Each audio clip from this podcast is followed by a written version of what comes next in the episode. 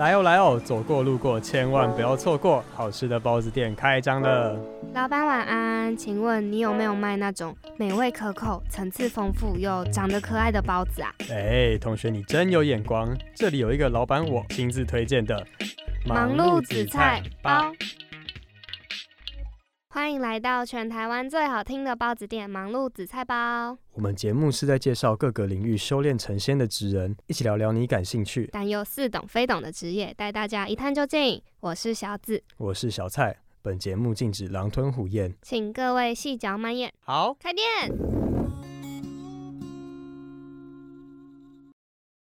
人生就像一盒包子，你永远不知道下一颗是什么口味。哎，那颗包子，你是不是有话要说？今晚包什么？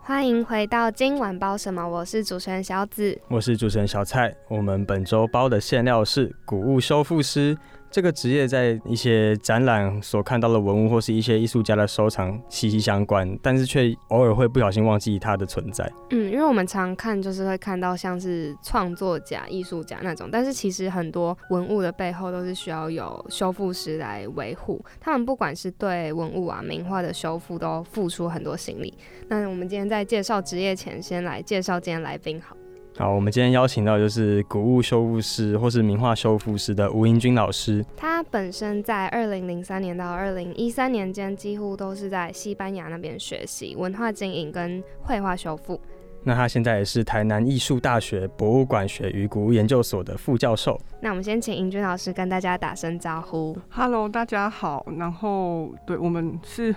很长啦，博物馆学与古物维护研究所。有没有什么简称吗？我们这边的话就是古古物所，就古物维护哦，古物所，对对对。好，那想就是先请问老师，你成为古物修复师的契机是什么？契机是呃，其实我那时候大学的时候我是念美术的。其实我们后来就是我进了学校的时候，发现对这个相修复相关有兴趣的，其实很多都是美术相关从业的学生。你以前念过美术系啊、艺术史系啊，或者是视觉传达，所以那时候其实。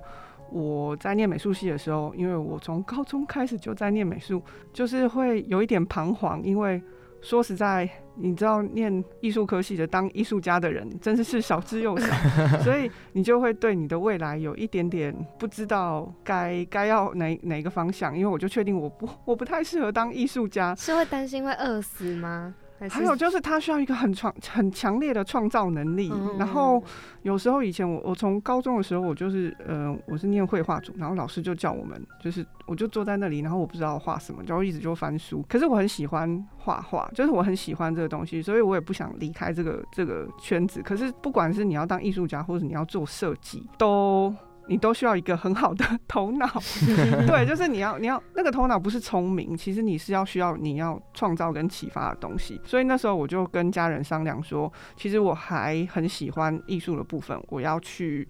就是我想要念念，就试试看另外一种可能，就是我要念艺术史。其实那时候我对修复其实没有特别多概念。然后那时候我们有很多嗯高中跟大学的老师，他们是留欧的，其实所以就就对欧洲有一个幻想，就觉得念艺术的人就一定要去欧洲走一遭，对。所以呢那时候我就选择了，就是我嗯高中启蒙的老师就很多人去西班牙，所以我就说我要去西班牙念书，就学艺术。那因为那个时候的网络其实都还没有那么的发达，就是我们什么资讯都很少。所以我就先过去了。过去刚好很幸运是，呃，认识了一些一些都是学长姐，他就会带我们去看美术学院。所以就其中我一个我有一个学长，他的老师就是做修复的，所以他就带我去他的修复工作室一看，看完就惊为天人，就觉得天哪，好棒哦！我就是要在这里工作，因为一打开就全部都是。它当然不是什么世界名画，可是呢，一进去就是三四百年的画，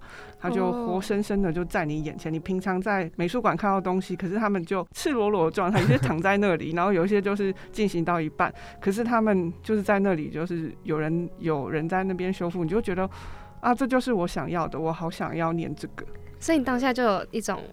一见钟情的感觉。对就我到现在我还是记得我第一次进工作室，然后看到我的老师，然后 他的那个样子，然后我就下定决心说：好，我要念这个。所以我就立刻跟他拜师，那种看到初恋的悸动的感觉。对，因为你又可以实际的接触这些艺术作品，然后你也不用去画，没有，就是 你你去接触它，然后你又可以跟他，你知道，肌肤相亲。然后其实很那种感觉很很棒，真的就是你，因为我们常常就是去美术馆啊，或者去博物馆，然后那些画，然后你要你要靠近看它的时候，那些管理员还会你知道瞪你，嗯，可是你在那边就是你可以直接的。就是跟他接触，对对对，那完全没有那种犹豫的感觉吗？因为可能之前是都是一直修艺术相关的东西，可是毕竟古物修复、名画修复跟原本的碰原本所学到的那种艺术是完全不一样，截然不一样的可能技巧啊，或者是一些功法上面的不一样。你没有犹豫过自己做的做不来这件事情吗？那时候其实没有多考虑，因为那时候其实也是大呃大学刚毕业，然后去了。我一开始其实我比较想念艺术史。因为我觉得我对艺术就就真的很有兴趣，可是画画这个就先暂不考虑，就是创作这部分。所以那时候我是其实那是比较下定志向跟准备的，呃，申请的那些条件都是就是做艺术史。后来我发现其实呃做修复也可以跟，其实某种程度到最后真的绕了一圈，我们还是会接触到很多艺术史的东西，其实也会接触接触到很多创作的东西。然后那个时候就。其实没有多考虑，也，就觉得哎，就是像刚刚讲的，就是很一见一见钟情的感觉，就是哦，而且老师其实人也很好，他就因为那个时候呃申请的条件什么都还在，就是还在就是接触中，就说哎，如果你 OK 的话，反正就后来后来就是他真的就是我就一路跟着他，从二零零对，就是二零一三二零四年就一直到我毕业这样子。老师，那你会觉得修复文物跟是创作的一种吗？呃，不是，而且不能，就是当然，你你会在台面上看到有一些修复师，他还有持续在艺术创作，可是实际上你自己，如果你要当修复师的话，你是不能把你自己的情感啊、笔触啊留在那个作品上的，因为作品。就是艺术作品永远是作者的，就是我们现在想到你看到一些世界名画，哦，像什么波迪切利的《春之歌》啊，或者是达文西的那个《蒙娜丽莎的微笑》，其实你想想看，那些作品少说都好几百年了。那它为什么可以到现在被维持的那么好？其实就是后面有很多人在 support 在修复它、支撑它。要不然，其实呃，我们就讲明白一点，就是达文西的作品五百年，你都不要去动它。五百年，其实它它损坏的过程是，就是它他们都是所谓的有机物质，人会老，作品也会老。那但是。达文西的作品永远是达文西的，蒙娜丽莎就是达文西做。他会会不会写说后面是嗯哪一个修复师修过，哪一个修复师修过，每一个修复修过？不会，这些东西其实会被移除掉的。所以它算是一种禁忌哦，就是你们在做这一行，就是会可能看到学徒来。就想试着展现他一点什么东西，所以说不行，不能不能这样做。就是你的要很理性，不能带自我的，就是要有一点什么泛古的笔触啊，或是你 那个秀拉的点描这些东西是不能在上面。就是你在上面看到的东西，绝对是很理性然后很冷静。你不能就一看，例如说泛古画，你一看就知道哇，那就是泛古的，不可能会有一个修复师，我就说哦，这个是哪一个人修过的？那那那太糟糕了，因为我们刚讲的是已经过世很久的人，可以你你可以试想一下，就是现现在的艺术家，如果他的作品被修复，后面就一直挂了一个哦某某修复大师修过的东西，他本人会开心吗？哦，对啊，其实你你你用这个角度想就知道了。站在一个创作者的立场想，不希望自己的创作被动到。对，作品永远是作者的，所以修复师要站在后面，他是要躲在 我开玩笑，他躲在画布后面。对啊，他要去保养它这样子。所以从来都也不太会觉得可惜吗？身为就是各各个修复师的，我觉得这样反而比较好，就是大家看到那个是作品作者想要呈现他的那个原貌，他不会一直就是做，有人就看到说哦这里有一个洞，然后有补过，你就是其实它是一个会影响到你视觉观赏的东西，那跟当初那个创作的人想要给给观赏者的那种感受是不一样。像我们 又讲到导，因为他真的很有名嘛，蒙娜丽莎，你就看到一个女子在里面神秘的微笑，那如果呃，大家可以试想一下，他的就是微笑的嘴角旁边缺了一个角，然后修复师用一个很奇特的手法把它补起来，然后边多了一颗痣，那这样能看吗？就是你大概就是想说，这个之前被补过，然后那个人补了一个痣，可是其实我们看到修复师里面有发生过还蛮多这样子的。的状态就是本来是一个原作者画了一个很嗯脸很臭的少女，修复师看了不满意，把她做 把她把她弄微翘，嘴角往上勾，对，然后经过检测发现，其实作者就是想要画臭脸的少女。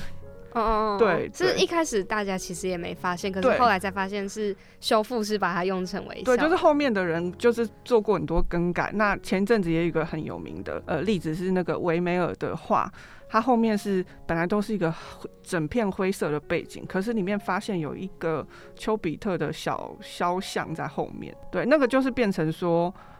作者一开始其实是想画一个丘比特在后面，它有一个意涵的。那后面的人不见得是修复师，就觉得说，哎，这个不妥，我把它盖掉。那其实你看后面这两三百年的人看到这件作品的意涵，跟作者当初想要给你的就会完全不一样。嗯，那这样听下来说，就是修复师这个是一个不适合展现太多自己创作特性的，这是一件工作。那老师有没有觉得，就是要成为修复师，有没有什么特质是必须要有，或是什么样的人比较适合这件事情？呃，有，就像我这种缺乏创作力的人，可是又喜欢这些艺术，就是就是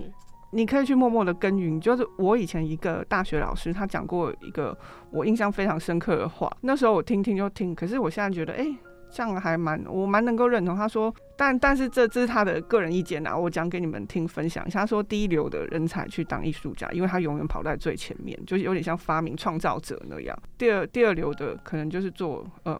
就是历史学者，就就你就跟随在艺艺评家这种，就跟随在创作者的后面。我觉得第三流就可能就是修复师，他就是要帮艺术家整理。没有啦，开玩笑。其实，其实就是你真的不太能够带到很多个人的情感去去评价。跟你，即使我我觉得我凭良心讲，有时候作品来，然后或者是以前我在念书的时候，他他们的作品在动辄都呃三五百年，可是有一些你。当看到他的时候，你就觉得哦，他画的好丑哦，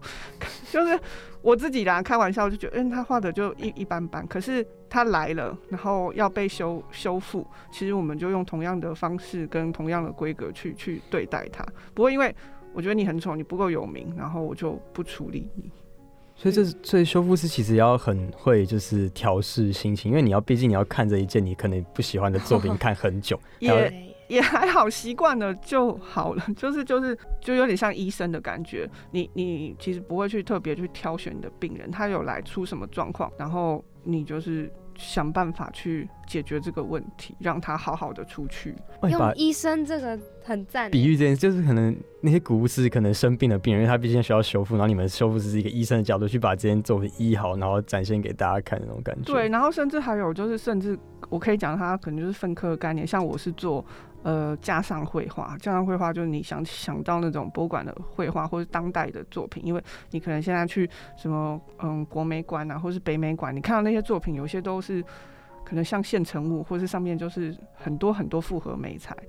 然后，那这是我的专业的部分，那还有很多不同的材质。故宫里面有很多书画，那书画艺术就是。纸类的修复又是一种，纸类又有分什么东方的，就我刚刚讲的书画，然后又有分西方的水彩版画，然后书籍这也是一类，然后分科还有呃金属文物啊、木质类文物啊，就很多很多种，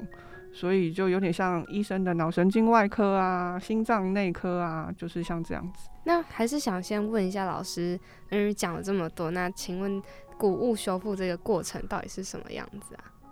过程，嗯，因为我们一般人可能很难想象，就是或者是要听专业的来讲述会比较清楚一点。过程就是第一件事情，我们要先帮文物做一个很清楚的调查研究。我要知道他怎么了，他从哪里来，然后他发生什么事。其实有时候这需要呃前端的人的帮忙，艺术史学者的调查，然后。要很多，还有科学家的做一些分析检测，修复师再来处理。其实像我们台湾的话，他会比较倾向呃一把包，就是这个给你，然后你要去做艺术史调查，你要去做科学研究，然后你要会修复。可是如果在国外比较成熟的呃国博物馆比较有经费的话，他们是真的会做到这件事情，就是他可能做艺术史的调研，他可能就做一两年。还要好好的厘清、搞清楚它的前因后果跟发生什么事，然后它曾经被做过什么改动或什么，然后再来是有一个所谓的科学检测部分。我想要知道它用的是什么颜料，它的画框大概是什么材质，还有它上面的表面的涂层，然后是使用什么，然后大概是这样之后，我们有这些前端的人帮我们去做了这样子的基础研究，然后我才可以开始。就是做手术的部分，它其实真的有点像前面的健康检查，真的好像医生。对，就是你要帮他们，第一个是你要先问诊，就是看他们怎么了。那当然文物人会说话，文物不会说话。然后再来是健康检查，你可能我前阵才做健康检查，你要打 X 光啊，要验血验尿。其实科学检测你可以把它放在这个状态，到真的你发现里面有出现状况，然后你就根据了前面这些报告，那这个部分就是因作品而异了哦，它。可能需要做一些绘画层的加固，它可能东西掉了，然后它有些缺件，那你就要帮他把呃零件找回来，然后帮他填补，然后帮他全回去。然后需要拥有什么样的特质？就是他需要有耐心，最重要就是耐心。他真的需要有耐心，他东西来不可能说二十四小时就处理完。对对对，他需要有耐心。那一件作品，就是你经验来。最长的大概是要处理多久啊？蛮好奇的。在台湾其实会比较快一点，然后可是有我我以前有呃大学的时不是大学，就是在西班牙的时候，因为我就是学制的关系，就是在他们的大学是有一张作品，我那时候那时候是大大概那时候是二零零算二零零五年好，那张作品从一九九七年就进来了，然后到后来我毕业。就是我要回台湾的时候，他还留在那里，是还没修好的意思。是有持续在修吗？在持续哦，不过那个是因为配合学校，就大家每一个人就大概差不多制作，对，少说几年，短则数月，然后短则数周数月，长则是真的到几年的。对，为什么台湾的会修的比较快啊？是因为历史也都没有那么长吗？台湾目前就是我们像艺术史研究。然后科学检测部分会前面会压缩，因为他们比较希望就是作品有问题，然后就是修复师做修复处理，然后回去。其实做艺术史调研，然后科学检测部分会压缩到还蛮多时间的。那老师，你觉得就是是什么可以让你一直在这个工作里面持续下去啊？成就感，你会得到满满的成就感，因为就一张。一张东西就是一可能一张绘画或一件文物来的时候，他一定状态不是很好，他才会进手术室。病人对，那他当他回去的时候，他是恢复到那个健康的状态，那个感觉是很棒的。是修复不同类型文物有不同样的成就感，因为像是你选，就是你要玩游戏选关卡，然后每次玩的都不一样那种感觉。对，就是而且。就你看到他就是美美的回去，你自己那就是真的就一种成就感，这个感觉就很像做每次做营销费都不敢就不一样，就就是这样。那你的家人支不支持你做这件这件事情？呃，就我从小就还蛮任性，我想要做什么就做什么，所以那时候，而且那时候其实像网络资讯也没有什么发达，我就跟我妈妈就就家人讲说，哎，我后来决定要念修复，我妈就哦好，她她也她也没太知道那是什么。不是很清楚，对对对。所以你一开始念艺术，你说你高中就念艺术，这个是你妈从那时候就开始支持嘛？因为通常家人会学希望小孩就是以后不是当对，不是当医生就当老师这种。因为他觉得，因为小时候真的说实在，功课不好就很喜欢画画，嗯，然后就觉得那就走另外一条路嘛，就去读那个我那时候念的是复兴美工，美工，对对。所以就是很快乐，三年都在画画、做 做公益啊，做什么。然后大学你就不加思索的，也是想要继续这样子走，因为其实我们周遭的同学啊、学长姐都是这样上来，你就觉得哎，念美术好像就是一个很开心、很愉快。实际上真的就是像我念大学之后，我的 我的上下届高中同学都就都还在那个学习，一直其实一直到我念博士班，我的。台湾有些同学还是我的高中上下届同学，哦，就我们大家都是同一群的。对，我们的圈圈就是是那个美就美术的，对啊。那老师，你有说你在西班牙待了很长一段时间嘛？那就是从当学徒啊到自己后来厨师，你自己第一次可以独立工作，那个感受是什么？其实会很惶恐，因为以前都有老师，就你就觉得天塌下来，就作品可能真的处理不了或什么。其实呃，老师就是我的我的指导教授，我的师傅，他会他就是就是很稳健。然后他就会告诉你该怎么做，该怎么一步做。然后自己独立工作会很惶恐，可是我后来发现，我后来就是在学校，就是在台南艺术展，就我就是做我老师的工作，学生就是或是助理遇到修复遇到什么样的状况的时候，然后后来我就有一个我的一个学生他就说：“哦，老师你看起来好镇定。”后来发现那个真的是时间累积，就是我遇到了很多很多状况，其实我看到的时候我不会害怕，可是当初你第一次的时候，你就是会很惶恐，因为。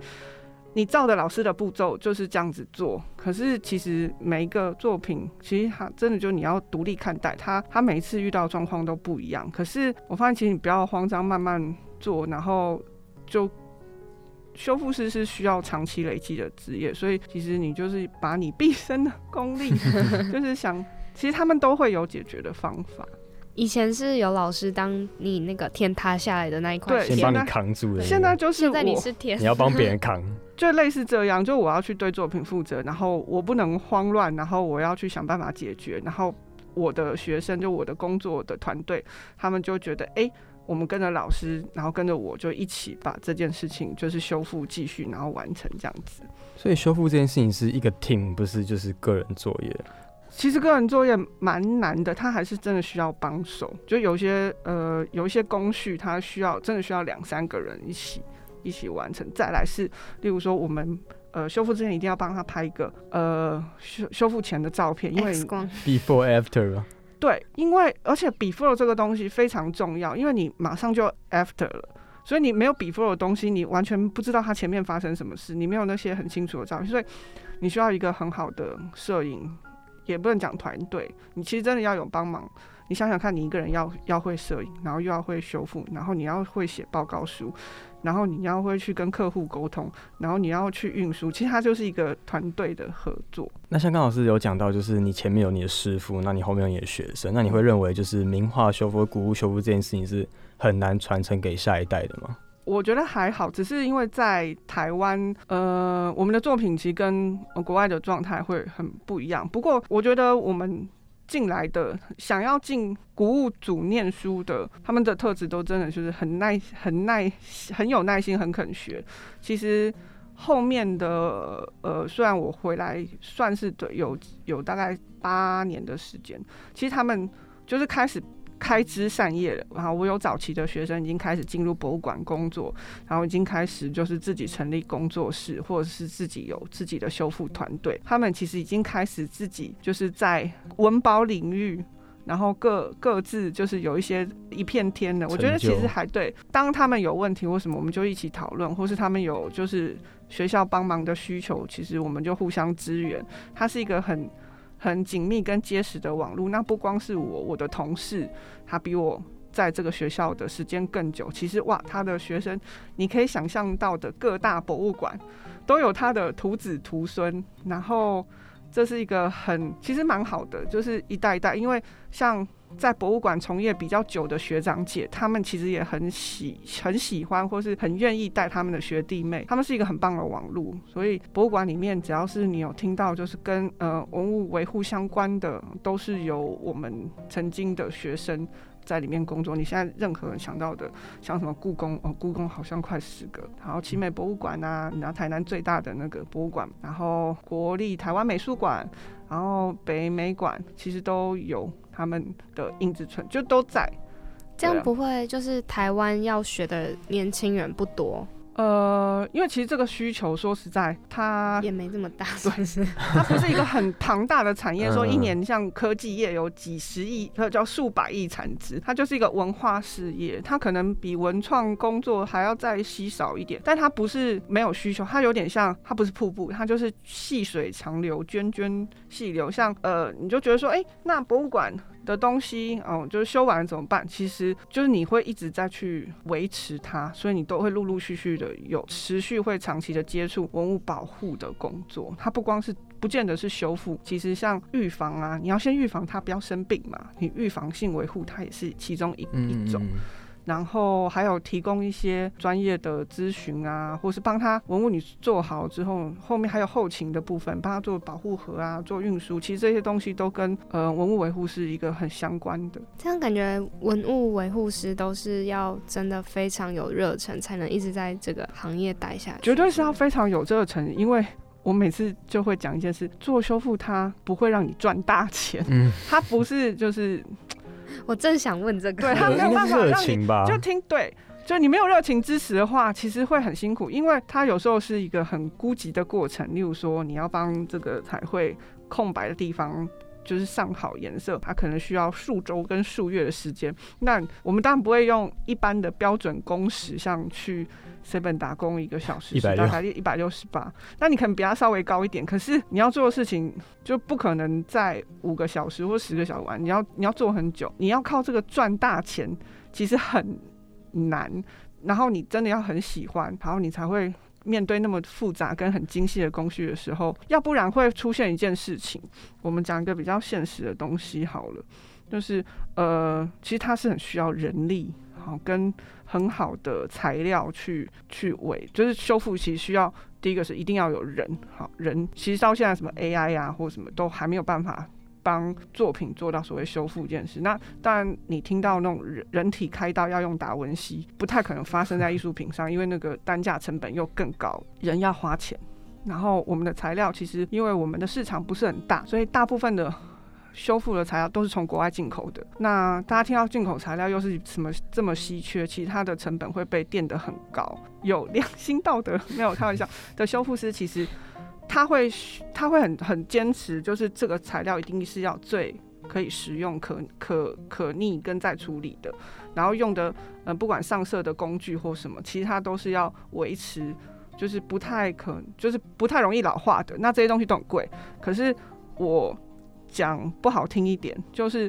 你就说看到修复师怎么分费用那么高，那不是他要收的钱，就是我的工时需要这样钱，跟我的材料，那我可不可以用不好的材料？其实说难听一点，没有人会发现哦，在短期内其实没有人会发现的。例如说我水彩一盒要九千块，那你去文具店买水彩一盒可能三百块，你乍图之下，你丢就是还给他们，他们不会发现，那你就是把这。我刚刚讲三百跟九千，你就把这八千对放在口袋里嘛。那工时也是，就是我们要如果要刚刚讲的那些动动作要做确实，它是非常花时间的。如果你看到这种 A 四大小的洞，我可能要花真的要花三四个月去去处理它。有没有可以用三四个小时处理方法？也不是没有，可是。那就跟你的道德、跟你的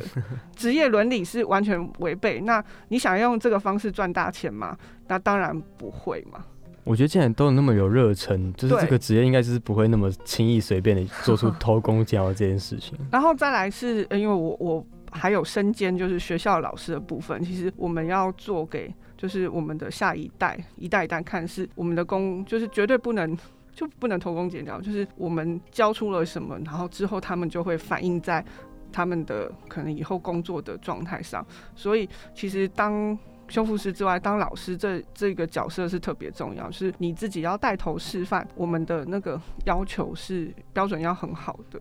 要做一个榜样。对。那从另一个就是方面来看的话，作为一个修复师，是养得活自己的吗？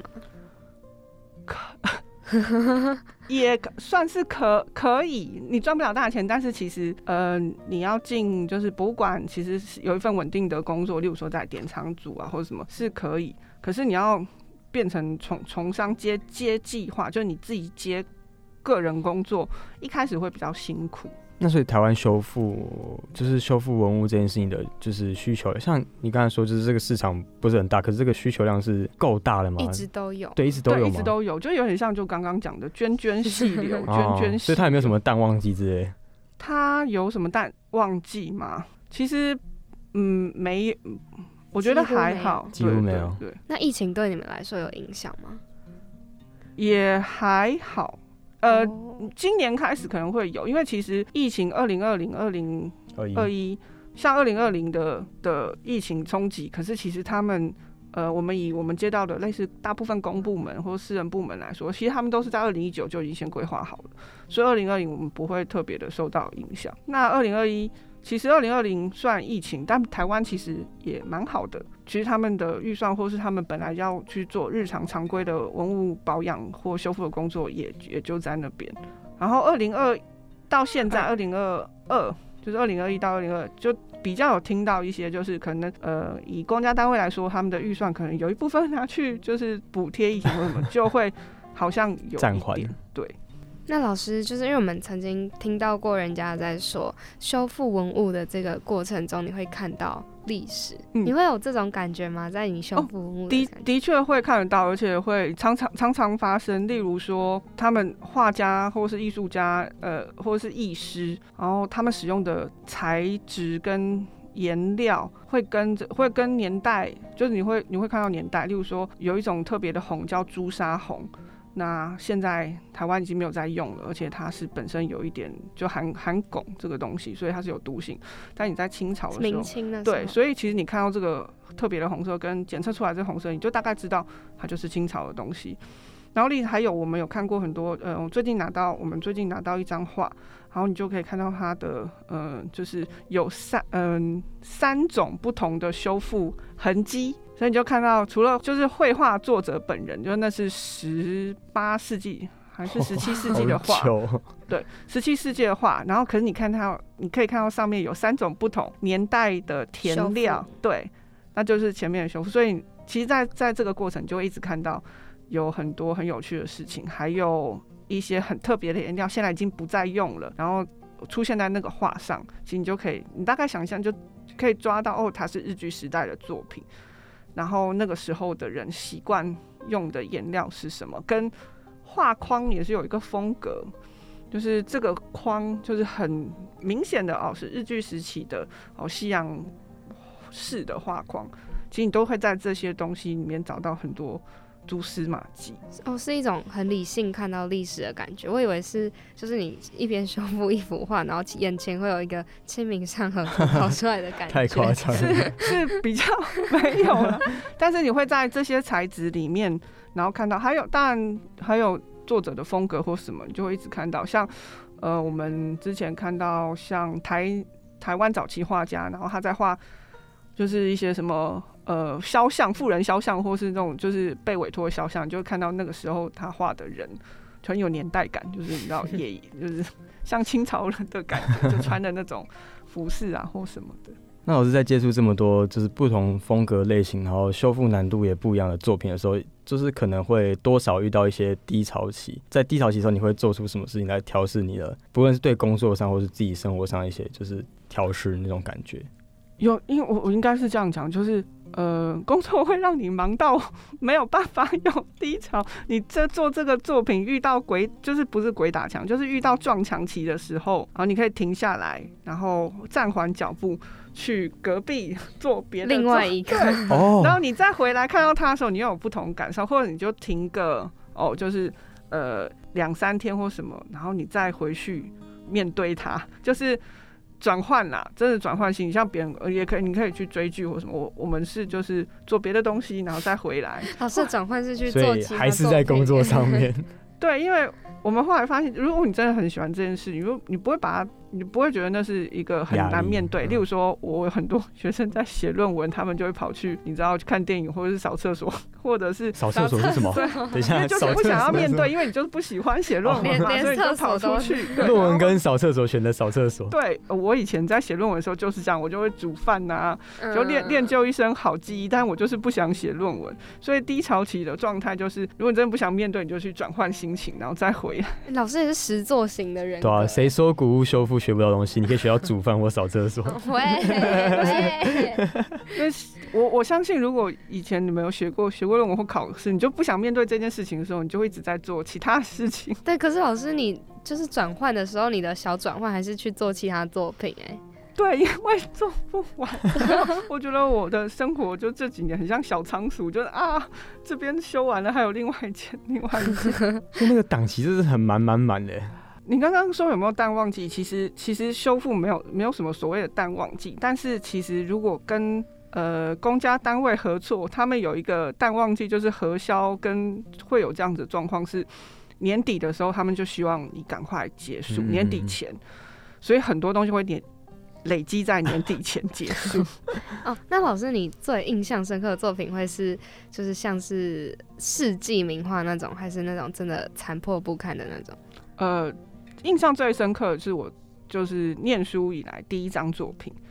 真的印象深刻，因为那是永远你的第一张，所以你忘不了它，因为它真的，而且再是它很老，那时候它的纪念，它是我还记得是两个红衣大主教，所以它下面还有一个纪念是一六，是我的老师他们跟教堂合作，他们西班牙那边，对对对，他们就真的就是去教堂，然后跟他们建教合作，就他们的画就拿下来修，所以那张画其实已经挂在那个墙上，真的那哦，大概真的。我觉得应该三百年都没有拿下来过，因为拿下来的时候灰尘的。教堂墙壁，然后就是天花板那一种画吗？你知道教堂不是天花板都很高嘛，上面就挂很多画，然后那个老师就会跟跟他们讲说，其实给给我们学生修复的话，那没有太多经费，然后又可以得到很好的维持，所以他们就就然后所以我们拿到的时候，真的就是。完全都没有动过，因为那个灰尘真的厚到你要用手术刀才刮得下来的厚度。哦，灰尘是硬的哦。对，那是硬的，那整个是硬的。然后再是它很脏吗？它真的很脏，就是对，它还是一张画，然后它放很久，然后已经就是它真的看起来像对，像什么像什么像什么？我像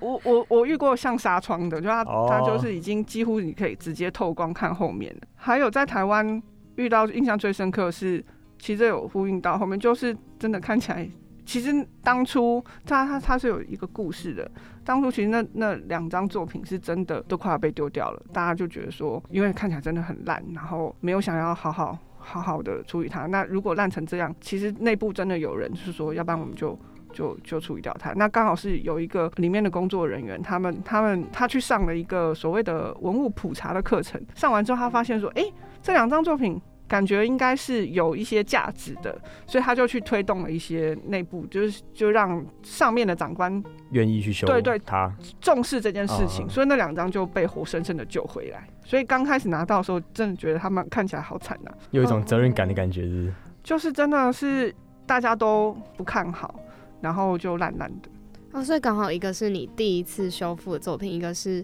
就是在你手中起死回生的作品，救活的作品。那老师有没有遇过，就是那个作品修复的难度，就是已经超出你能负负担的范围，然后就是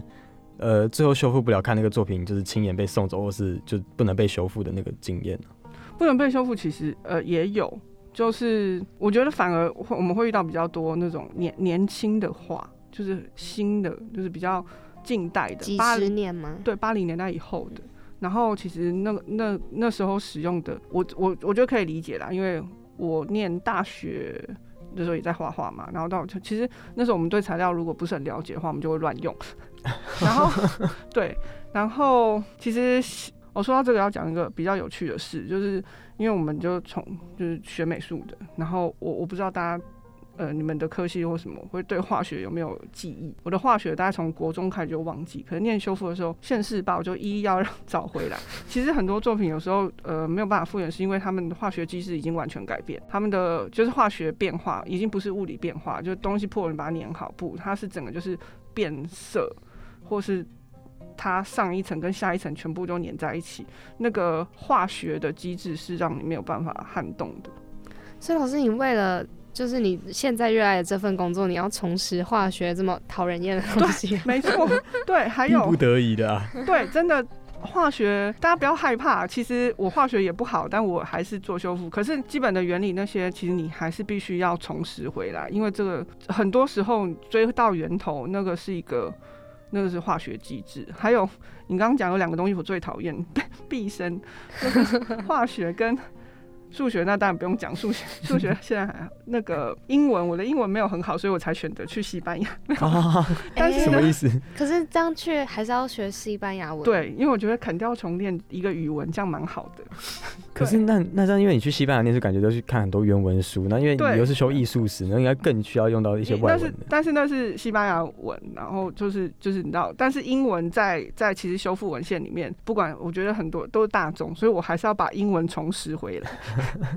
哇，老师很伟大，因为你愿意为了自己喜欢的工作。那老师就是刚才有提到，就是那些被你就是认定或判断为真的是修复不了的作品，那他们最后的下场跟最后的就是结果是什么？也也不会说百分之百完全都没有办法动，你可以让它回回复到大概百分对一部分百分之六十的状态跟。你可以再再使用一些就是修复的方式，让它不要再继续劣化下去。所以到完全完全都没有办法做，其实说实在，嗯蛮蛮少的。只是可能到一个到一些步骤，我们就只能真的跟呃藏家或是博物馆讲说，因为这这个是无能为力。对，这是牵扯到化学有点像是我们来讲一个比较有趣的。例子好了，大家知道那个野柳有女王头，哦，然后它每年就是一公分一公分在，对，它就是一公分一公分在风化。那因为它就是在那个环境，那你要怎么去处理它？其实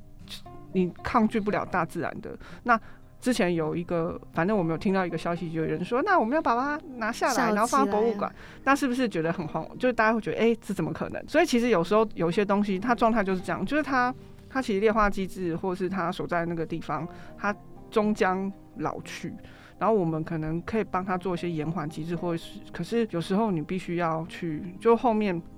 你其实有时候要去尊重作品跟它所在的环境。那对你们来说，有所谓的修复失败这个案例吗？对你们来说，失败跟成功的定义到底是什么？修复失败，其实我我相信，如果你们去找 Google 啊，你就会看到很多，就是西班牙的婆婆就把那个耶稣画修复成猴子。那当然那是那是不 不专业的部分了。其实成功跟失败的定义，其实我们不会把它把它就是定义到失，因为失败就变成说，哦，你你就是帮他清掉一。大块，可是其实我们前面就是你要，我们刚刚有讲过，你要去真的去下手做这件事之前，你要经过很多很多的测试，所以在就是测试不成功，你是不会轻易的去直接接触到作品对他做这件事情的，顶多就是说这些这个东西可能呃这个就是我们测试了啊十几种或是呃几十种溶剂清不掉，可是不太可能会就是你知道搓或者一只手就被你。弄清不见，那有不小心就是让文物或是那些作品就是受伤过的经验吗？呃，有时候多多少少是你在清洁的过程或什么，你就觉得哎，颜色好像有一点点不太一样。对，那你就在这个状态，你就要赶快停止。停止的话，其实呃，我们讲修复，它就是一个步骤一个步骤就循序渐进，所以你前面那个步骤可能呃没有粘好，然后就是缺了一块。那你可以在下一个步骤去帮他一并的去去处理起来，就是他前面一个步骤其实有时候可以就是 cover 另外一个步骤，就一个它是循序渐进，所以你很少有听到，就我我我有在那种场合听过人家说，那呃有没有那个就是哪一些哪些步骤可以就赶快做就先快一点，步步它一定它一定是有一个顺序的。那老师就是因为我们知道艺术品或是甚至是古物。就是可能这些东西就比较偏主观，可能不是大众都懂这些东西。那你有没有在就是修复这些就是可能世人觉得比较没有价值的东西？那你的心境上的感受会是什么？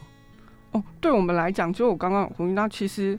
你呃修东西不是一定是要在博物馆里面的世界名画，其实处处皆文物。你自己家里你有很珍藏的东西，例如说你们家族啊，例如说你的阿妈或是你的爸爸小时候的。哦，他可能拿到第一张奖状，或者你小时候的很珍藏的娃娃，其实你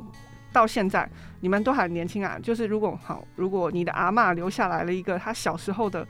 一张奖状，我觉得我们讲一个比较有趣的，好，你的阿妈可能现在我们算我们算阿做好八十岁，然后他留了一个好，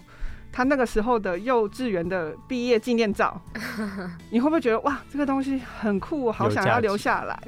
那对你们家族来讲，对你整个阿妈，就是你们家族这个东西是有价值的。所以你会把它当宝贝好好的收起来，然后过年的时候可能翻开来给大家看或什么样。对你们全家来讲，那是一个很有记忆回忆东西。其实那个东西就是文物的一个范畴。可是说实在，你把这张照片拿去哦旧货商行，或是拿去给别人。他就说：“哦，这是一张老照片。其实对别人来讲，他没有没有特别的意义。如果不小心被一个不在乎人就是拿去回收了，它就是变成一张废纸。可是他在你们家家家族里面，它是一个很宝贝的东西。所以其实文物就在你心中，它没有什么特别。那。”没有什么特别的，对我们来讲没有什么特别的差别。例如说，你真的把阿妈那张，我我就是做过类似这样事，就是我阿妈写的，大概将近六十年，他写了一封就是手写信，然后给给我的，对，我的外婆写给我的外公。那他他过世，他走了，然后那张纸，因为是那当时的书写纸，可是其实他走了。那我觉得我们就是我跟我的就是。呃，弟弟妹妹，我们很想要把那张留下，所以我们就花钱请纸质修复师去做保存。可是那个东西对别人来讲，其实没什么意义。对，那其实那是对我来讲是很有价值的物品。然后我去找修复师修的时候，他其实就是针对工序去跟我收钱，他不会说这一张是很有名很有名的什么文学家写的东西，我要给你收很贵。然后这个像呃，他们是依照工序收钱，工序越复杂越贵。所以，针对你们自己是这个行业的人来说，你们就是不可以带有差别的眼光，你们就是类似一视同仁这样。就是通常东西会进到我们工作室来，一定是有人希望要委托，就是希望他要好好保存，然后委托我们。所以他们就对我们来讲，其实对他们都是很珍贵的东西，不会有人说哦，这个东西我不要，你可以帮我修一下吗？不会出现这件事情。所以他们都是很好的，而且我们刚刚讲那个。阿妈事情才你看，例如说发生在几十年，好，可能过两三百年，它就是可能新庄是一个，就是你知道新庄文物馆里面很重要的东西，因为那个幼稚园可能已经不在了。然后那个时候有可能很很多名人，在五百年，在三千年，有大家有听过一个东西叫汉谟拉比法典吧？我的国中的时候有有过那个课，汉谟拉比法典其实就是当时那个那个那个城市那个小小城市里面的共同写说我们要遵守什么什么规则的规则。那你看四五千年前，嗯，就是在其他地方，什么中国、希腊，根本没有人会去 care 这件事情嘛。可是它五千年后，它就变成全世界人的共同记忆。那你要如何跟那些不懂名画、跟不懂文物的人沟通？沟通是真的就常常遇到这样的事，就是会就说啊，为什么，嗯，价格或者为什么时间或什么，其实。我们大概经过，就我刚刚跟你就是说明的一些东西，我们需要时间去处理或什么，他们大概都都可以了了解啦。对，那老师你会觉得就是修复这件事情是参与这个作品他的一生吗？就是好像 就是这件作品出来之后，你也是他其中一个就是创作者那种感觉吗？就呃，创作者是不不敢讲啊，但是一个其中一个小环节是是绝对是有的。那不管是就是我们都会做留下，就是呃书籍跟不是不是书籍照报告跟 照片记录，它就会留下一个小小的痕迹，但是作品。能不能成为作品一段生命历程？其实那我就是我回回到前面讲的，它其实就是默默在后面，好，可能只有博物馆知道。其实像像现在很有名的那个最近的那个展览，在北师美术馆的那个呃甘露水，它其实它展览不光是只有展甘露水，展了很多其他的画。那我就可以跟你说，我们其实有修复到其中一件，然后我们就我我们觉得与有荣焉，但是我不能跳出来说，哎，我有修，就是就是一段小小的过程。但是不见得不用，就是跳到前面。所以类似是默默放在心里，知道你自己曾经参与过。对对对，要不然就是很喜欢的去跟学校说我要那个新闻稿。可是大部分其实说实在，呃，美术馆或是私人藏家的作品，他们其实都有一些肖像或是一些保留权，所以即使你你修了，你没有经过他们同意，你是不能特别公开的。那你会觉得有时候会想说做这件事情是只是一个幕后，然后别人不会知道，可是你却就是完成了这件事情，会觉得那种可惜的感觉吗？我觉得倒是不会，而且我的工作还有一个双重的目的是我要去教授。对，其实这是一个传承过程，就是教授这个过程，其实也是呃我现在的职业里面一个很很重要的部分。嗯嗯嗯，就像刚刚说。一个是成为学徒，一个是成为老师，那种意义不同。那老师就是名画修复师这份工作对你来说的意义，你会觉得是什么样子的？就是我 我觉得很开，就是不是不是就是很开心，就是就是可以让我持续。然后我实际上我没有想过，哎，我真的没有想过。那就是直接直接问你，如果你没有这份工作的话，就那时候是，对啊，我也没有想过，我那时候不知道，哎，对啊，可能就是 一般的。老师比较少女的害羞，因为因为真的就是我，呃，我算是其实是很幸运的，就是一去了国外，然后我就我就是确定我想要做这件事情，然后算是都很顺利的，然后也很顺利的在。呃，写毕业的时候，然后回到台湾，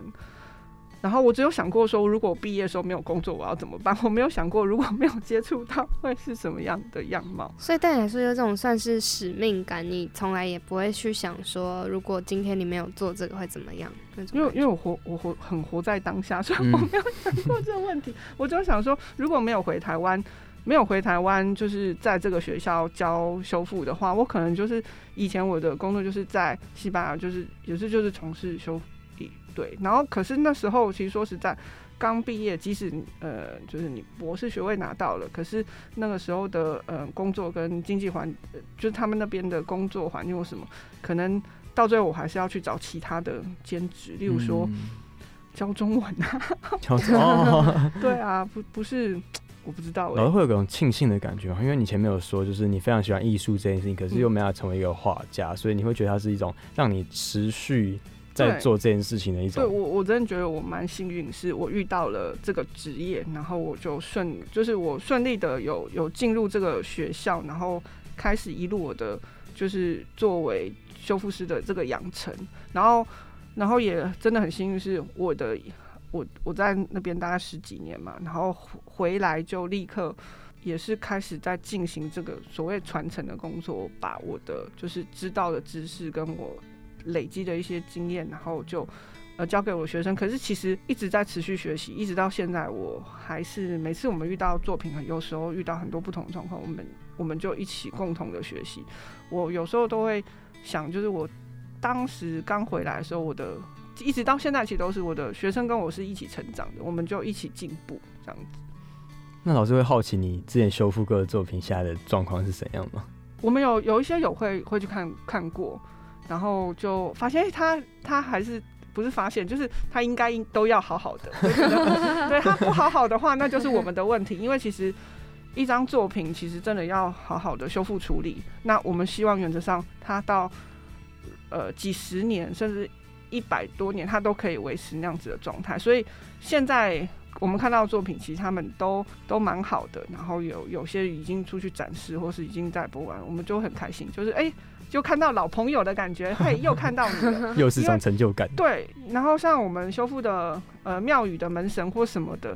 那这是也也很特别，因为通通常你想到的庙宇或是门，就是那个门神或什么，他就挂在那里。其实你平常也不会去注意看他嘛，你就你就直接走进去拜拜，或者是或去干。然后他那时候就是我们修复的，如果是门神，他真的是跟我们肌肤之亲，我们要很近很近的跟他大概。只有五公分的距离，然后就一一点一点的去处理它。你会跟他培养了很多很深厚的感情。然后他回去的时候，然后如果你再经过那个庙宇或什么，你会很看到老朋友的感觉，会就觉得很想跟他打招呼，说嗨，又遇到你，会 有被守护的感觉吗？就会觉得就是很像老朋友就初相，就是又再相见的感觉。老师，你刚刚形容很像是老朋友，就是你们你跟古物之间的关系很像是老朋友。那我们因为老师刚刚是不是讲说他比较不好的科目是什么？英文、英文哈、数学、化学。那老师应该国文还不错吧？国文也还好。那考你一个成语，老师，你知道忘年之交是什么意思哦，我知道，我知道，我知道。那对你来说，忘年之交你认知的意义大概是什么？就是类类似像你们都二十几、二十出头嘛，然后像我老人家，我四十几岁，如果我们变成朋友，我们就有点像忘年之交那种感觉。好，看来老师的国文是真的蛮不错的。对啊，那因为我们就觉得古物这个年龄应该是会更深更深，对对对，就不是这种十几二十岁的差距。所以我们就觉得说，那老师你跟古物这样子老朋友的关系，是不是也很像是忘年一种忘年之交感？因为你就是你像你刚才讲说，你的年纪跟我们年纪是一种有差距，那古物跟年纪跟你的年纪也是有差距。对，至少可能像是至少就几百年的那种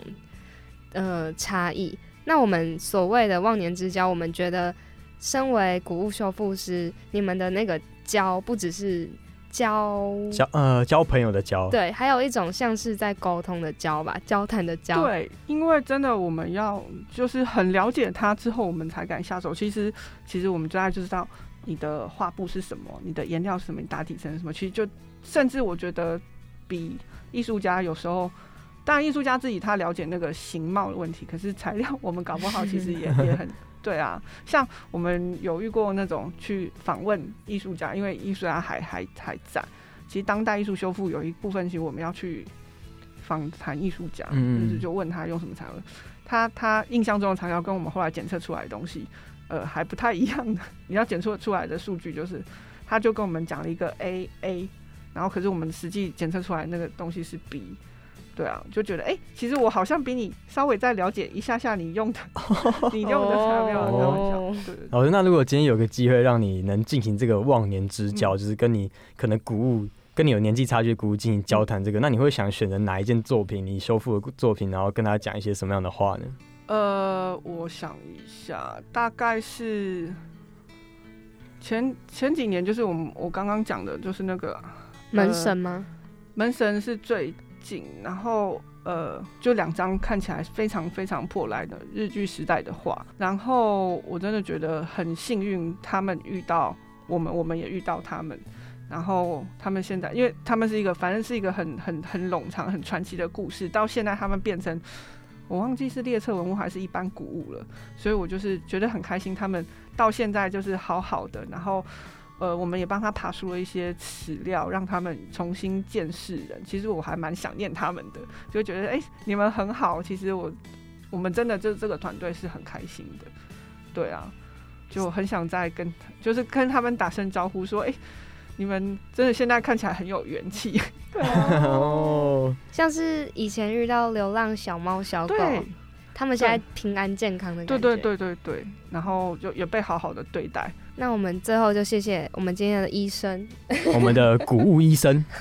对，我们今天谢谢我们的古物修复师英俊老师，谢谢英俊老师，谢谢。然后欢迎就是有呃有各位不管是